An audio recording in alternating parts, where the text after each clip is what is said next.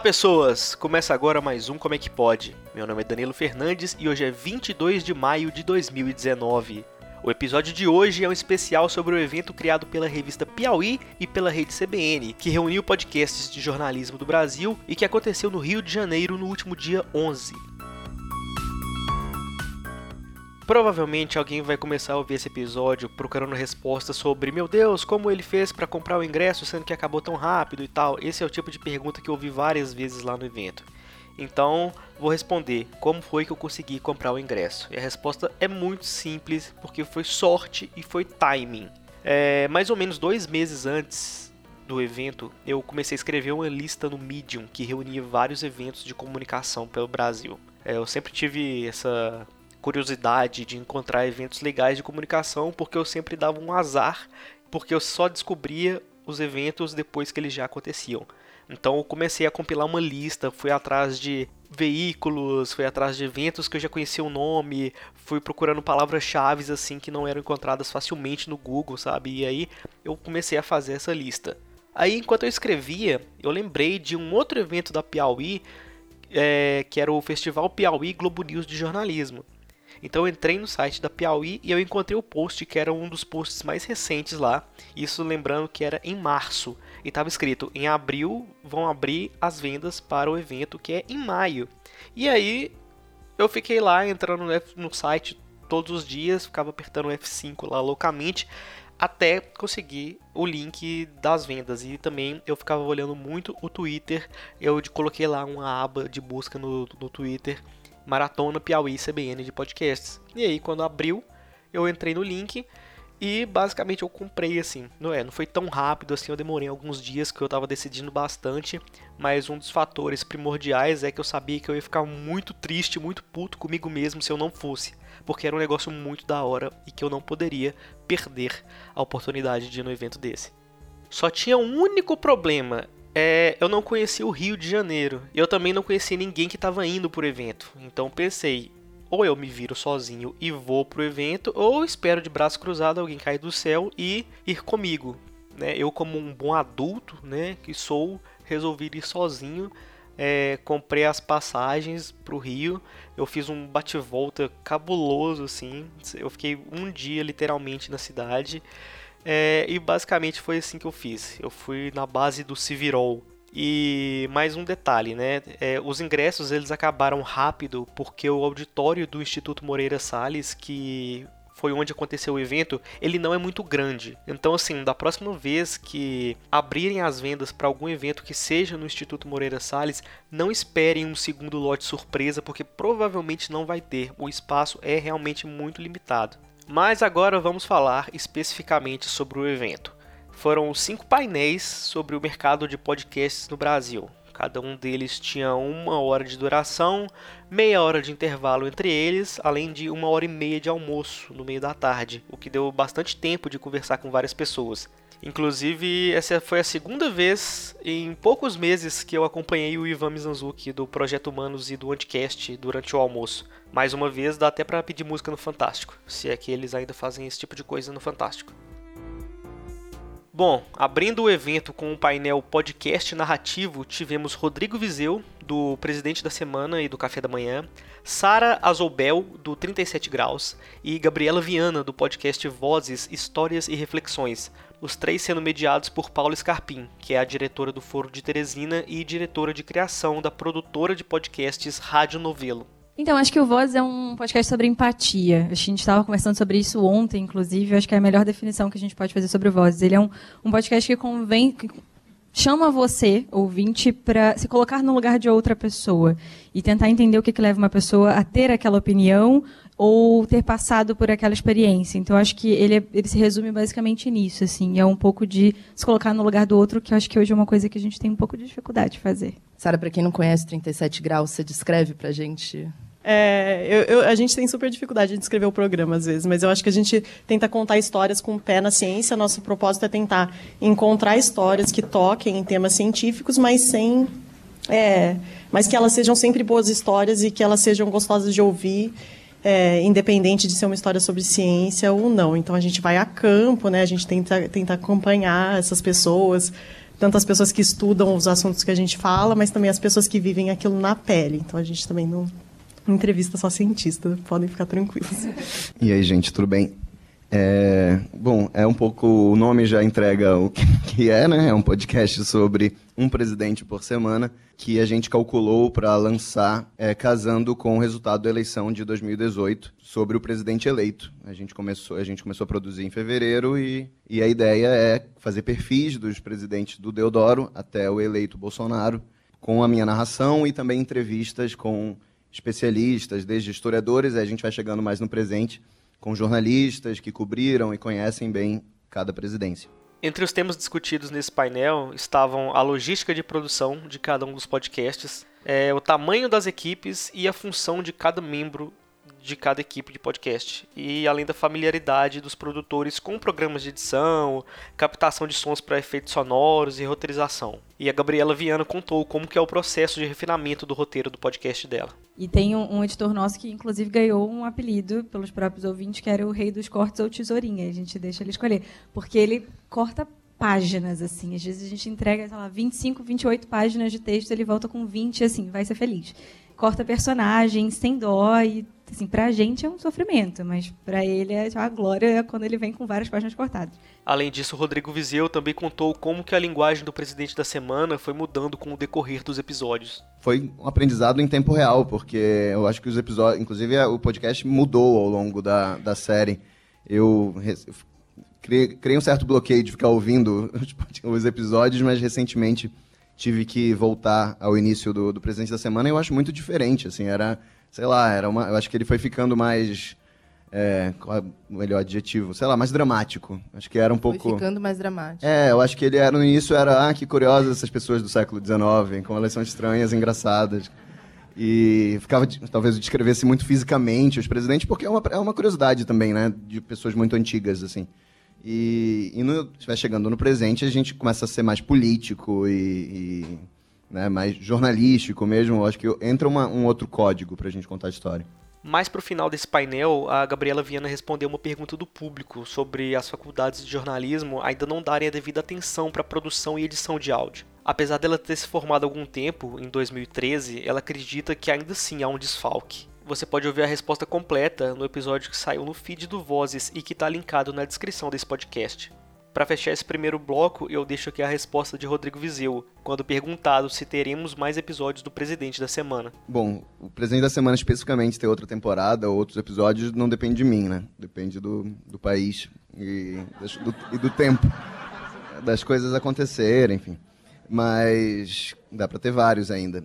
Com o nome de Segurando o Ouvinte, o segundo painel contou com Ivan Mizanzuki, Juliana Valauer, do Mamilos, o assistente de marketing digital da CBN, o Paulo Vinícius Lima, e a Kellen Moraes, da Rádio Novelo, mediando a conversa. O painel começou falando sobre métricas e a dificuldade em medir o número de acessos e ouvintes de um podcast. Tá, então a gente está batendo, acho que quase 800 mil por mês, de, é, só de episódios já lançados e tal. Então eu, eu realmente não quando, sei dizer. Quando você fala 800 mil, você fala o quê? Ouvintes? É, Downloads? Não tem como saber, Esse, né? Essa coisa Esse que é a gente ponto. não sabe. a, é. gente, a gente tem um número de acessos, que daí downloads, streaming, bota tudo num, numa só. Uhum. É, então a gente acaba contando porque essa é a métrica que a gente tem. Uhum. Tá ficando melhor. A Apple tem um jeito, o Spotify tem outro, o servidor atual tem outro. Daí você meio que junta tudo isso, você tira um, um número geral. Então, assim, eu posso dizer que eu suponho que o Anticast hoje está atingindo, em média, 60, 50 mil, 60 mil por episódio, atualmente. É, e o Projeto Humanos eu estou achando que está em 150 por aí. Não tenho dizer tudo chutes, né? Assim, porque é um, é um mistério. Adoro. Acho, ó, me sinto muito confortável. Porque aí, é, assim, é, papo real, né? A gente não tem métricas confiáveis ainda, né? Mas é o Mamilos também, 150 mil por semana em média. O Vinícius falou sobre os mais de 130 feeds de podcasts da rede CBN. Ele explica que essa quantidade se deve por causa da facilidade que o ouvinte tem para encontrar os conteúdos. Cada editoria tem seu próprio feed. Por exemplo, tem os feeds de economia, os feeds de política, etc. Mas também cada jornalista tem o seu próprio feed. Então, se eu quiser coisas da Miri Leitão, eu consigo encontrar só um feed dela. Então, desse jeito, é possível encontrar o mesmo programa em dois feeds diferentes. É por isso que a CBN tem tanto feed de podcast. Foi falado também sobre formas de divulgação de podcast e, de acordo com o Ivan, o melhor lugar para se divulgar seu programa é em outro podcast. Já a Juliana Valauer disse que a campanha do Spotify foi muito importante para ampliar o número de ouvintes, especialmente pelo fato de que no aplicativo, assim que a pessoa abre, já aparece a foto do podcast dela. Então, isso quebrou algumas barreiras. As redes sociais também têm um papel muito importante para manter um podcast em contato com o ouvinte. Parece meio básico que melhor do que eu falar, cara, escuta, o meu programa ele é muito bom. É eu simplesmente retweetar alguém que tá falando, meu Deus do céu, eu estava no supermercado comprando legumes e quando eu chegar em casa eu não preciso mais lavar porque eu lavei com as minhas lágrimas. Eu, não vou fazer um texto melhor que esse para divulgar o programa, entendeu? É só dar retweet no que eles falam, entendeu? E um dos pontos mais importantes, pelo menos para mim, é o que foi falado sobre construção de hábitos ao ouvir podcast.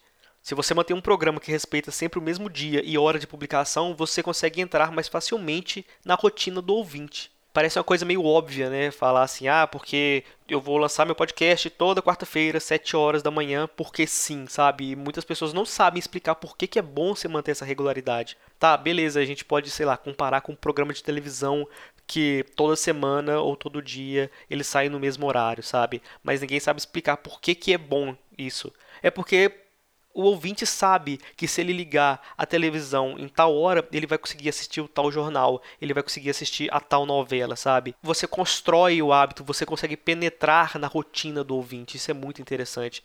O Ivan também falou sobre o público se identificar com produtores de um determinado podcast. E isso que atrai tanta gente para a gente depois. É alguém que se identificou com você. É, eu e a Ju, por exemplo, como lidamos com política de maneiras muito diferentes, tem, é muito comum ouvintes do Anticast brigarem com ouvintes do Mamilos, porque ah, o Mamilos está dando espaço para falando de, falando de tal. E a gente não, a gente está sendo mais radical. A, a brincadeira que eu faço com a Ju sempre que eu vejo ela. Vocês constroem pontes, a gente bota fogo nelas. Né? Então, é, e, e, isso e essa dinâmica é bacana. Eu acho que é legal ter essa diversidade mas aí gruda muito e é, é uma cobrança que vem depois. Eu, eu particularmente gosto, eu acho que da nossa geração de podcasts independentes, eu acho que é a coisa mais bacana que temos. Né? E o Vinícius apontou o fato das maiores editorias de podcasts brasileiros serem sobre cultura pop, cinema e entretenimento no geral. Para ele, isso acontece por pressão da oferta. Ou seja, as pessoas ouvem muito porque existem muitos programas assim. Mas a partir do momento em que entram pautas como jornalismo no campo dos podcasts, esses programas também terão muitos ouvintes. Então, o que acontece é meio uma relação inversa de causa e consequência que a gente tem essa noção. Não é porque os ouvintes só querem ouvir cultura pop, é porque tem muito podcast de cultura pop. Então, a grande maioria está ouvindo só isso, sabe? E sobre ocorrerem mudanças no formato de um podcast, a Juliana Valauer disse que sempre vai ter alguém reclamando, mas que ninguém deixe de ouvir o podcast porque o formato mudou o mínimo que seja. Mudou muito.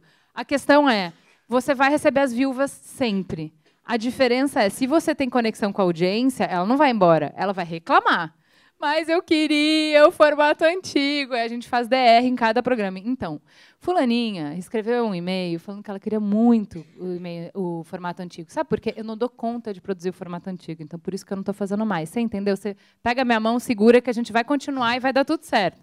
E falando sobre formatos, o Ivan contou também sobre edição ou a falta dela no Anticast, que é o podcast produzido por ele. Uma das cenas mais memoráveis do Anticast, que os ouvintes ouvem até hoje, era a minha frase recorrente quando eu tomei a decisão de nunca mais editar o Anticast, porque eu, eu falava, é, porque eu dizia, cara, o Projeto Humanos me dá tanto trabalho para editar que o Anticast tem que ser só uma conversa tranquila. Eu gravo, eu pego os dois áudios, eu passo no, no Levelator, que é um negócio horroroso, destrói toda a qualidade do teu áudio, mas dá para ouvir. É, no, no Projeto Humano, sim, eu tento fazer uma experiência de áudio mas aí eu só pego aquele áudio, é, nivelo os volumes, boto no meu Logic faço a introdução e lanço. Então, terminei a gravação duas horas depois, ele está no ar. Então, é muito rápido. E essas duas horas é mais de tempo de processamento de áudio, porque a edição em si é muito rápida. Enquanto eu estou gravando, eu digo uma hora e 30 minutos, alguém foi no banheiro, então dá um tempinho. Daí eu vou lá na rapidinho, eu nem ouço, só vou cortando e só faço as emendas, muito rápido. E daí, quando eu comecei a fazer isso, é porque eu falei muito claro para o meu, meu público. Gente, seguinte, eu não tenho mais tempo para editar, isso aqui é só uma conversa. Então, assim, se está com preguiça, bota na velocidade mais rápida E, uhum. e que seus players ah, tem players que fazem isso. E daí era a famosa frase quando algum ouvinte, ah, quando algum participante, tipo o Beccari, assim, que era o especialista em fazer isso, falava alguma merda ou tossia ou qualquer coisa, eu falava assim: "Ah, eu não vou editar essa merda, deixa aí mesmo". Tá? E o pessoal dava risada, assim, ah, porque, ah, que legal, os bastidores, aí apareceu. As falhas davam uma personalidade tão importante para a gente que era impressionante. Então, assim, teve, teve um dia que a gente estava gravando sobre Black, um episódio do Black Mirror, daí eu precisava muito ir no banheiro, que tinha tomado muita água. Daí o Beccari não parava de falar, daí eu dizia assim, gente, eu vou no banheiro. Daí eu larguei o programa, assim, gravando, assim, os dois falando. Daí quando eu voltei, disse o que aconteceu. E isso foi para o ar. E tá tudo bem. E os ouvintes adoram, porque isso eles não veem na rádio, isso eles não veem na televisão, isso eles veem no podcast. E, como não poderia ser diferente, aproveitei que eu já estava lá no evento para fazer algumas perguntas pro Ivan. É, seu painel foi sobre segurar o ouvinte né, nos podcasts e você participou também com a Juliana Valauer do, do Mamilos. E um dos pontos discutidos foi sobre construir e queimar pontes, né? Uhum. Eu queria saber, assim, é, para você, qual é a importância tanto de construir pontes, né, é, tocando em determinados temas, mas também qual é a importância de destruir essas pontes e por que, que é, é, tão bom fazer um negócio assim, meio sangue no olho, assim, sabe? Não, é, essa é brincadeira que eu sempre faço com a Ju, né? E, claro, eu acho que a Ju é muito corajosa em fazer muitos projetos dela. É, porque eu não teria coragem, por exemplo, de fazer um programa, sei lá, sobre armamento e chamar alguém a favor de armamento. Né? Isso é uma pauta que para mim é muito importante que uh, a gente mostre um lado mais aprofundado de um lado crítico a isso. É, então, mas isso é por conta de uma escolha editorial nossa. Então a brincadeira do destruir pontes é porque assim é, a gente realmente não quer dar espaço para isso, porque você já tem muito espaço na mídia tradicional de pessoas que são a favor dessas coisas. É, Estou dando um exemplo apenas assim, mas é que o Anticast ele tenta ser um espaço onde vozes que geralmente não têm projeção ganhem. Então a gente acha que nossa escolha editorial é a de que uh, certas narrativas já têm bastante privilégios, bastante uh, projeção a gente quer ser justamente aquele espaço onde quem não tem tanta voz possa ter alguma. É, o Anticast ele quase não tem edição, né? Como você estava falando também. Uhum. É, eu queria saber é, qual é a importância desse formato pro Anticast é, e se você faria uma edição mais refinada se você tivesse tempo para isso. É, eu, por Anticast, sendo muito sincero, não. O máximo, assim, eu tenho às vezes vontade de pegar o Felipe Aires, que é o nosso editor, né? Ele, na verdade, ele é mais meu técnico de som, assim, por assim dizer que ele faz, a, ele produz trilha sonora, ele faz masterização, ele trata áudio, então ele é quase como um engenheiro, assim, né? nem técnico. Ele me ajuda muito no Projeto Humanos. Ele edita outros podcasts do Anticast também, que é o Feito por Elas, o Salvo Melhor Juízo também. O Anticast fiz como uma produtora. Se eu, às vezes eu tenho vontade de passar para ele assim, tipo, ah, Felipe, dá uma limpada aí bem só que eu não, é, não vejo para que fazer isso, sabe? Então, é, de repente, um dia eu até tento dar uma carinha um pouco mais redondinha para ele, mas aí seria um tipo de edição que nem o Felipe saberia fazer. Precisaria pegar alguém que manja muito de edição de podcast, mas não é algo que eu nem tenho é, no, no, horizonte agora. Assim, realmente não tenho preocupação. O Anticast é para ser uma conversa rápida, é, de rápida não, mas ela é para parecer duas horas de duração, é difícil ser rápido. Mas é para ser uma produção rápida, só para é, ter um assunto debatido em profundidade é, e ser ouvido por pessoas que têm a mesma visão de mundo que a gente. Durante o almoço que aconteceu pouco tempo depois desse segundo painel, eu conversei com o Ivan sobre o que já tinha rolado até aquele momento e ele comentou comigo que ele adorava o podcast Vozes da Gabriela Viana, mas que ele ficava um pouco aflito sobre a forma como as histórias eram editadas. O Vozes, como foi dito lá no primeiro painel, ele é um podcast onde várias histórias são contadas de forma fragmentada dentro de um mesmo episódio. São entrevistas longas que elas são editadas para ficarem pequenas dentro de uma certa lógica, dentro de uma certa história. Agora você imagina eu conversar sobre isso com o cara que é responsável pelo projeto Humanos, onde uma única história é contada em vários episódios que não são nada curtos. Foi muito legal isso. Eu acho que é interessante porque é o, é o estilo da, da Gabriela, né? E eu. É, eu faria totalmente diferente, porque eu gosto, eu prefiro quando é uma história que se dedica, você gasta uma hora, uma hora e meia com um personagem só, daí eu entendo toda a motivação dele, todo o background dele, daí eu, daí eu vou construindo um arco narrativo em torno de uma história que representa algo maior. Né? Então, assim, eu, eu, eu sim me, me dói pensar quanto de material potencial narrativo está sendo perdido quando você condensa tanta coisa. É, o This American Life faz isso, só que ele faz um pouco diferente, né? Ele conta histórias menores, assim. Então, ele faz em atos, então já é uma outra perspectiva. É, mas é assim, eu acho que essa é a beleza, cada um faz o seu jeito que preferir e está tendo público, tá, o pessoal está gostando, está tendo, tá ouvindo, são estilos diferentes. Ainda bem que todo mundo faz programas diferentes, se todo mundo fizesse igual seria horroroso. Uhum. É, mas eu, eu, não quis dizer nem no sentido é, pejorativo, assim, como se fosse uma coisa ruim, né? Mas eu quis dizer só porque eu achei muito engraçado esse comentário que você falou, que você fica muito aflito, assim, com aquela ah, coisa sim, toda. Não, porque eu, justamente eu gostaria que ela dedicasse mais, assim, né? Eu acho que tem potencial para isso. Só que uh, o objetivo não é esse. Então eu tô, no fim das contas, quando eu digo que eu, quando eu brinco eu tô aflito, é, eu tô querendo que ela faça um programa diferente. Só que ela tá fazendo um ótimo programa daquele jeito. Então é injusto essa, esse tipo de crítica. É, que nem, sei lá, você assistir um filme do Nolan e dizer, ah, porra, queria que fosse o Kubrick dirigindo. Desculpa, nunca vai ser, né? São coisas diferentes, são ótimas é, referências, é, mas cada uma tem a sua qualidade. Então, Acho que isso é, tem que ser valorizado pelo que ela é, né? E ela está fazendo um excelente trabalho. Né? Bom, aí depois teve o terceiro painel da maratona, que foi com a CEO do Ibope, a Márcia Cavalari, juntamente com a Grace Matos, da CBN, onde elas analisaram os resultados de uma pesquisa inédita sobre podcasts. Esse tema particularmente me interessou muito, porque, como foi falado em alguns episódios anteriores aqui do Como é que Pode, sobre a ABPod, não dava para saber se a pesquisa mencionada na divulgação do evento era a pod pesquisa que já tinha sido lançada em outubro do ano passado ou se realmente era uma pesquisa inédita. No fim das contas, foi as duas coisas. Primeiramente, foi apresentado o resultado da pesquisa feita pelo Ibope em abril desse ano, e logo depois a pod pesquisa foi exibida para o público, mas só aquela parte da pesquisa que foram os produtores de podcast que responderam. Uma observação importante que eu faço aqui é que o ideal para a gente chegar a um resultado realmente revelador sobre o consumo de podcast no Brasil é que eles deveriam ser reunidos, assim, a expertise do Ibope com algumas perguntas pertinentes da pod pesquisa. Por exemplo, uma das pessoas que respondeu à pesquisa do Ibope falou assim: Ah, é só eu que uso meu celular então eu não estou compartilhando os episódios do meu podcast com ninguém. A galera que estava assistindo lá na hora o painel achou engraçado porque, em tese, a pessoa que respondeu entendeu a pergunta errada. Só que não é que ela entendeu errado a questão de o compartilhamento ser passar o arquivo para outra pessoa e não compartilhar nas redes sociais e divulgar o programa, sabe? Porque justamente uma das perguntas na pod pesquisa era quantas pessoas ouvem o mesmo arquivo de áudio que você.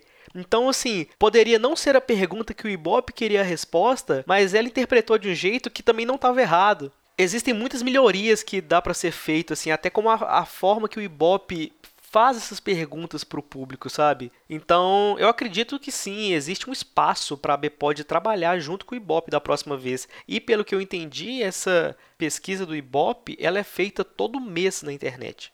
Agora, essa também é muito boa. Outro fator interessante que deve ser ressaltado é que o aplicativo mais citado como meio principal de ouvir podcast foi o YouTube.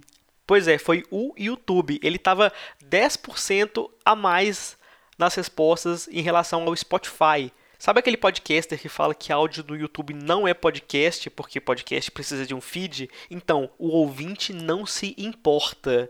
Manda o podcaster que fala que o áudio do YouTube não é podcast falar isso para os 42% do público que respondeu a pesquisa do Ibope. Porque no fim das contas, não importa o jeito como o produtor quer que seu produto seja consumido. Isso é questão pessoal do ouvinte. Cai na mesma discussão sobre ouvir podcast acelerado em 1.2, sabe? Cara, é o ouvinte que manda. O produto, depois que você publica na internet, ele não é mais seu. E é por isso que o Como é que pode também passou a ser hospedado no YouTube desde o início do ano. Você pode olhar lá no canal youtube.com.br como é que pode o podcast vai estar hospedado lá também. Bom, esse painel ele foi mais técnico, falaram de muitos dados numéricos, porcentagens, etc. Então, assim, assim como todos os outros painéis que eu estou comentando aqui, eu recomendo que você assista na íntegra, que vai estar lá no YouTube, no canal da Piauí, e o link vai estar na descrição desse episódio também. O quarto e penúltimo painel foi apresentado por Carlos Merigo, da B9, e host do Braincast, Também foi apresentado pelo Ricardo Gandur, da CBN, e mediado por Branca Viana, que é a fundadora da Rádio Novelo e apresentadora do podcast Maria Vai com as Outras. O tema desse painel foi a mídia podcast como negócio e sua viabilidade financeira. Vocês ganham dinheiro com podcast? Bastante. É o, é o negócio. É o negócio Eu vi que a Folha publicou lá que o New York Times alavancou a receita com podcasts. Eu até retuitei, falei o B9 também, nem precisava ligar lá para Nova York, podia ligar para a gente. É, como eu falei, assim, ele, o, o site vem desde 2002, a gente começou o podcast em 2006, mas agora, nesses últimos dois anos, a gente transformou o podcast no nosso principal pilar, né, com a Cris e a Ju entrando como sócias. Então, tem sido a nossa principal fonte de receita. Né, tipo, a gente é, acabou de começar em São Paulo um novo estúdio, uma, criando, contratando uma, uma equipe para trabalhar só com podcasts que é até um desafio, assim, porque a gente está realmente criando um novo mercado. Né? Entre os temas discutidos nesse painel estão as formas como os podcasts da B9 são vendidos para os anunciantes, como os produtores diferenciam episódios comuns de episódios patrocinados, porque seria antiético não identificar episódios patrocinados como patrocinados, é, além de várias formas de fornecer espaço em programas de rádio, como foi explicado pelo Ricardo Gandur. E também foi explicado como empreender com podcasts e quais equipamentos são recomendados para quem está começando. Então, se você ainda está pensando em criar seu podcast, talvez esse painel com o Carlos Merigo seja uma coisa ideal para você. E antes de passarmos para o último painel do evento, eu queria chamar a atenção de você ouvinte para a mediação da Branca Viana nesse painel, porque assim, ela sabe exatamente o momento de interromper as respostas e pedir o convidado para explicar melhor algum conceito um pouco mais técnico, sabe? É uma mediação fenomenal e é bem provável que a carreira dela como intérprete ou seu mestrado em linguística linguística tenham ajudado um pouquinho com isso.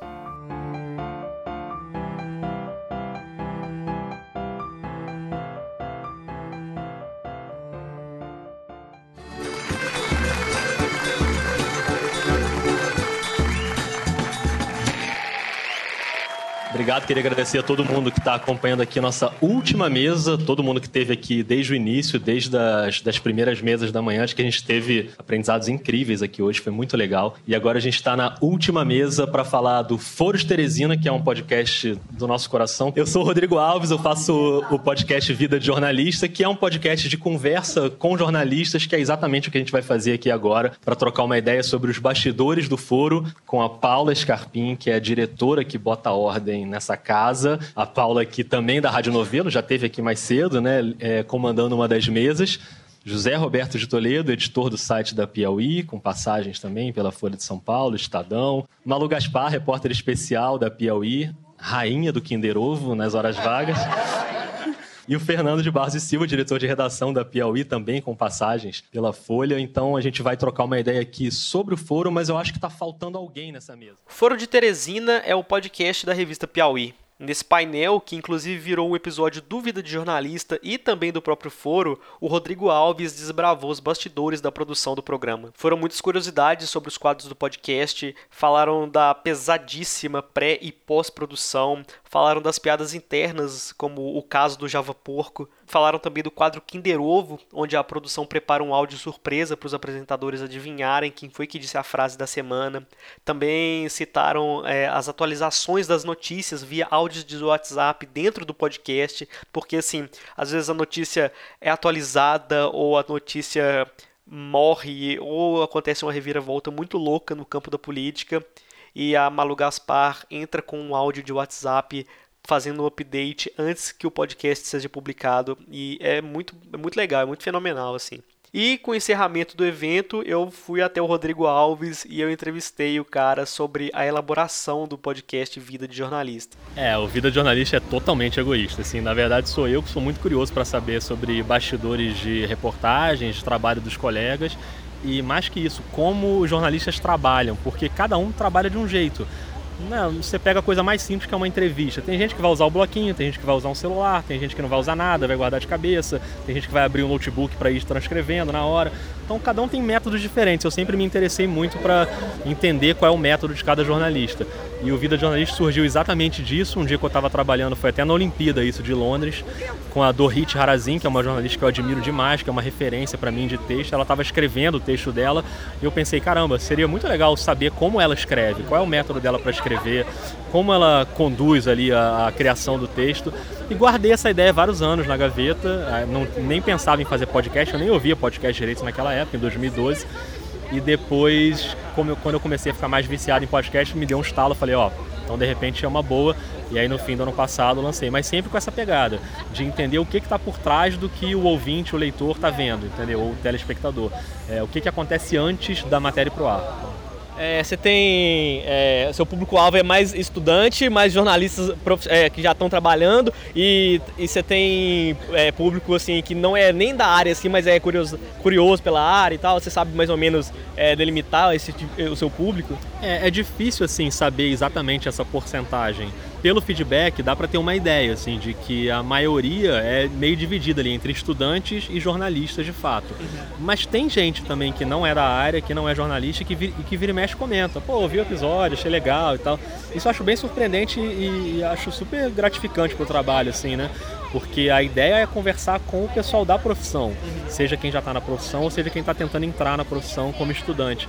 Os estudantes são uma fatia muito grande assim do público mas muitos jornalistas também. E aí o legal é que eles não só ouvem, né? Eles dão palpite de entrevistado. Pô, entrevista fulano, entrevista fulano. E aí eu vou montando a minha lista lá de entrevistados. Ajuda muito, assim, esse tipo de retorno. É, eu, eu, inclusive, eu dei um feedback lá no Castbox, falei assim, ah, é, jornalismo de dados e tal. Você até, você até falou. Inclusive, falando sobre isso, é... Que é, que é, uma coisa assim, querendo ou não, é um, acho que tem um pouco de jornalismo de dados, é, sobre o levantamento que você fez aqui no, no Foro do Foro, do é, do ranking do Kinder Ovo. Você ouviu todos os episódios? Como é que foi isso? Quanto tempo você levou? Como é que foi o preparo aí para montar esse Cara, ao longo dessa semana, assim, antes do evento, eu fui. Eu, eu não vou dizer que eu ouvi, mas eu visitei todos os episódios do foro, de alguma forma. E eu queria fazer esse levantamento que eu nunca tinha visto do, do Kinder Ovo, de quem acerta mais e tal. Esse levantamento do Kinder Ovo ele foi mais fácil até, trabalhoso, mais fácil, porque eu já sabia exatamente o ponto do episódio uhum. onde estava o Kinder Ovo. Eu já ia ali para aquela parte final, os últimos 10 minutos, e geralmente já estava ali. O mais difícil foi descobrir qual foi a primeira citação de Java Porco. Isso porque aí eu tive que ouvir episódios inteiros, não tinha como saber, eu não lembrava. E se fosse no trigésimo, Nossa, ia eu, eu sabia que era antes do 19, porque no 19 eles fizeram uma baita explicação ah. e falaram que já tinham citado. Mas aí eu fui ali do quinto até o décimo, eu ouvi o episódio quase inteiro e numa velocidade um pouquinho mais rápida para passar. Porque muitas pessoas julgam isso. Mas deu trabalho. Mas eu sou contra ouvir mais rápido, não gosto não, mas nesse caso valeu. E é, que, que, você, que, que você acha? É a primeira vez que você faz um, um podcast ao vivo, assim, com plateia. É. é qual é que você achou que foi a maior diferença, assim, para entrevistar colegas de profissão, quando você está num ambiente mais reservado e particular, e agora que você tem uma plateia com a galera interagindo, é, mandando perguntas no papelzinho, como é que você... Ah, é bem diferente, né? Porque quando você está numa situação mais intimista ali, só você e uma pessoa sendo entrevistada, é um ambiente muito mais controlado, né? Ali é, o meu papel não era nem exatamente entrevistar, era mais levantar bolas para eles contarem, né? Eles que eram os, os principais ali da história.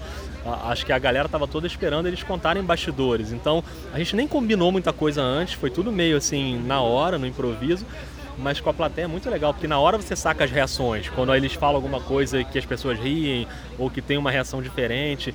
Então para mim foi, foi a primeira vez que eu fiz assim uma mediação de uma mesa. Achei uma experiência bem legal assim, e bem divertida, cara, de ter essa resposta ali na hora.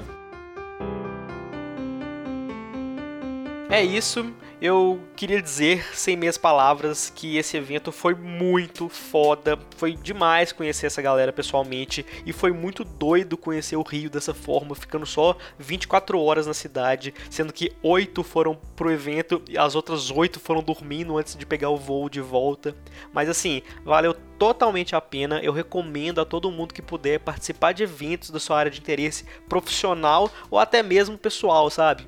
É, eu acho que o conhecimento ele não pode ficar só dentro da sala de aula e restrito a meios digitais. Você tem que botar a cara no mundo e conhecer pessoalmente quem trabalha com as mesmas coisas que você, para até para te dar uma perspectiva nova sobre as coisas, sabe?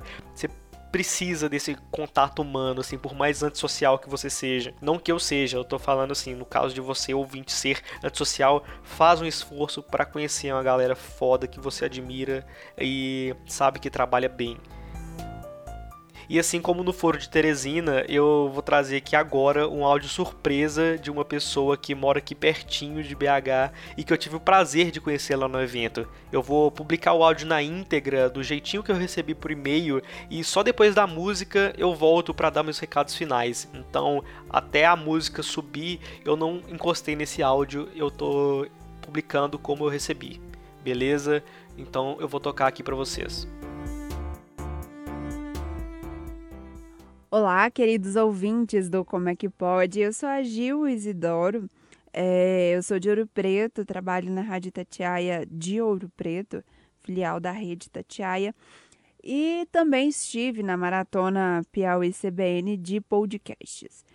É, Para começar, assim, a recepção foi boa, nós ganhamos caderninhos, o que é super útil para um jornalista, embora lá durante a, os debates a luz estivesse apagada, não dava para escrever, mas é, é, útil agora, é útil durante as pautas. A, experiência foi muito boa para mim, porque meu artigo de conclusão de curso fala sobre é, podcasts com conteúdo jornalístico e primeiro eu entrevistei Ivan, é, do Anticast, do Projeto Humanos, é, sobre, né, com a temática do meu artigo de conclusão de curso e tudo mais. Ele foi muito solícito, muito, muito educado, conversou. E, tipo, o que mais me deixou confortável nessa situação que o All-Star dele estava mais sujo do que o meu, que eu não levei para o Rio de Janeiro. Mas, assim, espetacular. Espetacular você poder conversar com quem você escuta sempre, né? Você sempre tá lá, ali escutando o podcast, mas você poder realmente ter uma conversa, né? A pessoa te escutar é muito bacana. Uh, depois eu conversei com a Diva Laura, a Juliana Valauer, sobre as mesmas perguntas para o meu artigo de conclusão de curso. E assim ela é uma fada sensata, um ser iluminado, porque depois, né, do, do que eu perguntei sobre trabalho com já com o gravador desligado, nós conversamos porque eu sou mãe e concilio entre trabalhar, né, numa rotina louca entre dar furos jornalísticos, enfim. Entre eu ando 200 quilômetros todo dia para poder ir para a faculdade e ainda sou mamãe, né? Então, três trabalhos. E sempre que eu tenho uma oportunidade de conversar com uma jornalista, não que ela seja jornalista, mas ela é, né? Se ela faz, se ela desempenha a, a profissão é porque ela é. É... Eu sempre faço a pergunta: como que você lida com toda essa pressão, com essa carga horária pesada e ser mãe, né? E aí a gente teve um bate-papo muito, muito denso de informações, é, onde eu pude ver várias coisas com outra perspectiva uh, sobre você admirar uma pessoa, trazer ela como ponto de referência e achar que aquilo ali é um modelo, mas muitas vezes a gente não pondera o, o que essa pessoa passou para estar lá, né? Uh, ela, igual, por exemplo, assim como eu, né? Eu fiz, eu consegui fazer minhas unhas pro evento, assim, no 45 do segundo tempo para poder viajar mas ela também estava sem fazer as unhas, ela se cortou depilando as pernas. Eu não tive tempo de depilar as pernas. Embora isso não foi um problema, porque eu estava de calça e ela estava de saia, e ela me mostrou, ela, ela se cortou, tipo, um corte de 10 centímetros, assim, fininho. Sabe aquele corte fininho que dói pra caramba? Então ela estava com um desse gigante na perna. E que muitas vezes as pessoas veem as pessoas, é, exemplos de que dão certo, mas não sabe como é doloroso chegar lá, né? Como que o caminho é ardiloso, né? Porque é, ela estava lá, ela se emocionou porque véspera do Dia das Mães, ela não estava com os filhos dela. E muita gente coloca ela como um patamar de sucesso, mas não sabe como é difícil, né, fazer tudo que ela faz. Como um ditado que ela citou que eu vou levar para minha vida assim por bastante tempo é que todo mundo vê as pingas que eu bebo, mas ninguém vê os tombos que eu levo. E para isso acontecer, né, para a gente ter algum sucesso profissional, para a gente chegar lá, infelizmente sempre tem que ter uma mulher ali se fudendo, deixando ali a rotina de lado para poder alguém sobressair, né? Para alguém poder para essa mãe poder chegar lá. Então, assim, é o que eu passo, né? É o que minha mãe passou para ela poder fazer uma faculdade. E no caso, ela que é casada ainda tem a ajuda do Merigo, mas no meu caso, sou mãe solo, não tenho ajuda. Então, realmente é muito difícil. E ali naquela conversa ali, o Danilo tava ouvindo assim, ele ficou assim, com o olho arregalado. Acho que nem ele esperava tanta informação, tanto choque de realidade, assim, né? De como as coisas acontecem. E, tipo assim, ele ficou assim, olhando e balançando a cabeça, concordando. Assim, ele absorveu. Não sei se ele absorveu, mas ele ficou tão impactado tanto quanto eu eu levei uma semana para poder absorver essa conversa, né? É, fui na terapia ontem, na sexta-feira, sete, quase sete dias depois do evento, ainda tentando absorver tudo aquilo que a Juliana me ensinou, né? E ela me viu, assim, é, aconteceu um mamilos ali na minha frente, porque ela me viu, ela ela teve empatia, ela me escutou, ela me entendeu. Mas enfim, é, depois eu entrevistei o, o Carlos Merigo sobre a B9 e o podcast que ele produz lá também, né? Ele que é dono da porra toda ali. E também foi, foi bem gratificante, porque ele é bem solícito tanto quanto ela e ajudou pra caramba. De resto, o evento apresentou uma, uma pesquisa sobre podcast que realmente faz bastante diferença, né, para nossa visão, para quem quer entrar no meio, para quem estuda o um meio e para quem já está, né, nessa mídia. Então, assim, o lanche foi maravilhoso. Não sei se vocês se importam, mas é muito pertinente falar. E é isso. Foi um, um grande aprendizado. Foi muito importante para mim ver essas pessoas que eu escuto, né? Que tá ali no meu dia a dia, ali na minha frente, é, sendo humanos, né? Tem pessoas que são humanas, mas agem como se fossem deuses. E eles não. Eles estavam lá e eles estavam agindo como humanos, como todos nós somos. Menos alguns que se acham deuses. E é esse meu aprendizado. Vou colocar aqui agora um pouquinho da conversa que eu tive com eles.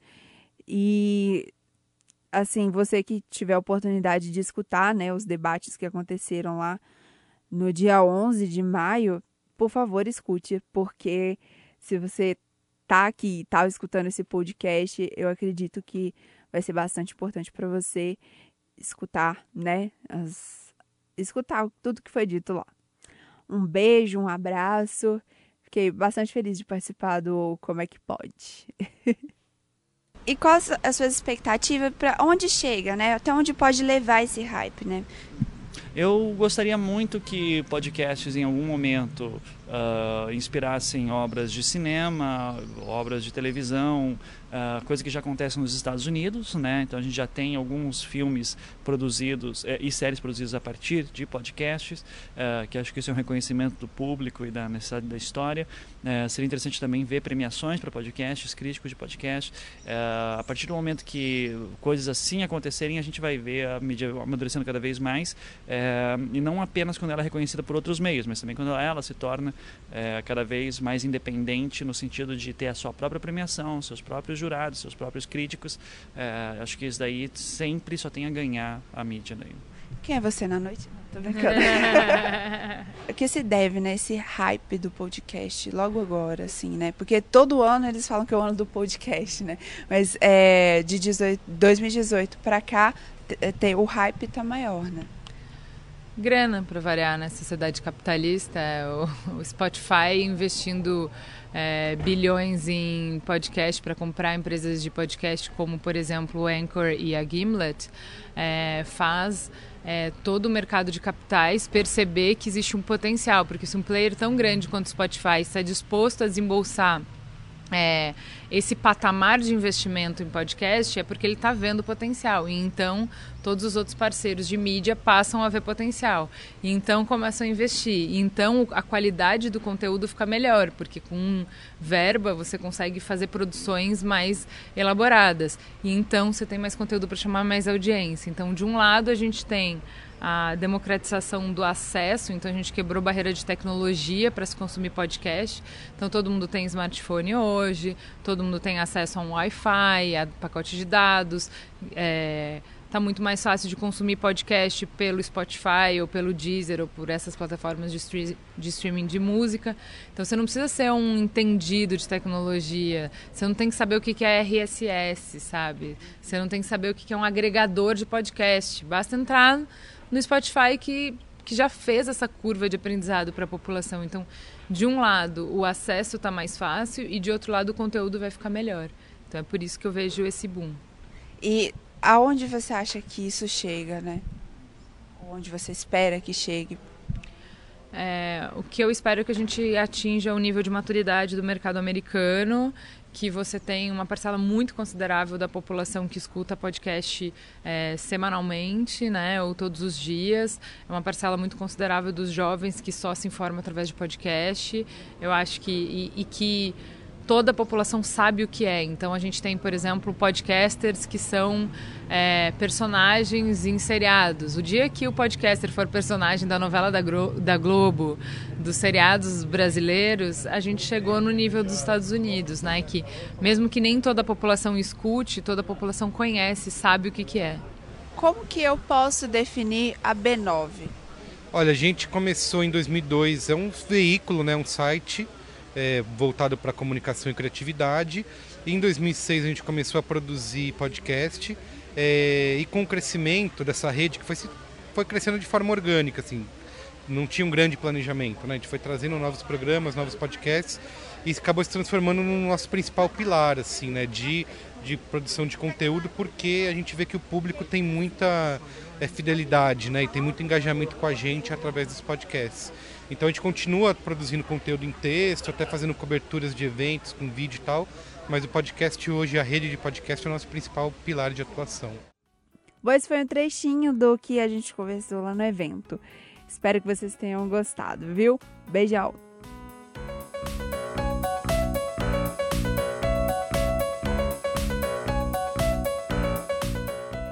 E ficamos por aqui com mais um episódio. Obrigado por nos ouvir e não deixe de mostrar o como é que pode para seus amigos. A melhor divulgação é através do boca a boca e isso faz a comunidade em torno desse humilde podcast crescer cada vez mais. E por falar em comunidade, quem quiser entrar no grupo exclusivo e, obviamente, gratuito no Telegram, é só mandar uma mensagem no Twitter aí para nós que a gente dá um jeito de te colocar dentro do grupo. O arroba do podcast é como é que pode e o meu pessoal é DOFS Martins tanto no Twitter quanto no Instagram. E se você ouve seus podcasts pelo Castbox, o que eu recomendo que você faça, porque é um aplicativo muito legal, lá também tem um campo de comentários para você comentar os episódios. Você pode fazer uma troca de likes lá, comentar o que você mais gostou. Você consegue marcar o tempo exato e citar algum trecho que você tenha gostado. É, inclusive, você pode ser a primeira pessoa a fazer isso no Como é que Pode, porque ninguém estreou a área de comentários do Como é que Pode pelo Castbox. E também lembrando que os links de tudo que a gente comentou, pelo menos das coisas que eu lembrar, você pode também reclamar se tiver faltando algum link, mas tudo que eu comentei aqui ou que alguém dos podcasts comentou e eu coloquei nos áudios é, vai estar tá na descrição do episódio, ok? Mais uma vez, eu sou Danilo Fernandes e a gente se vê na próxima semana.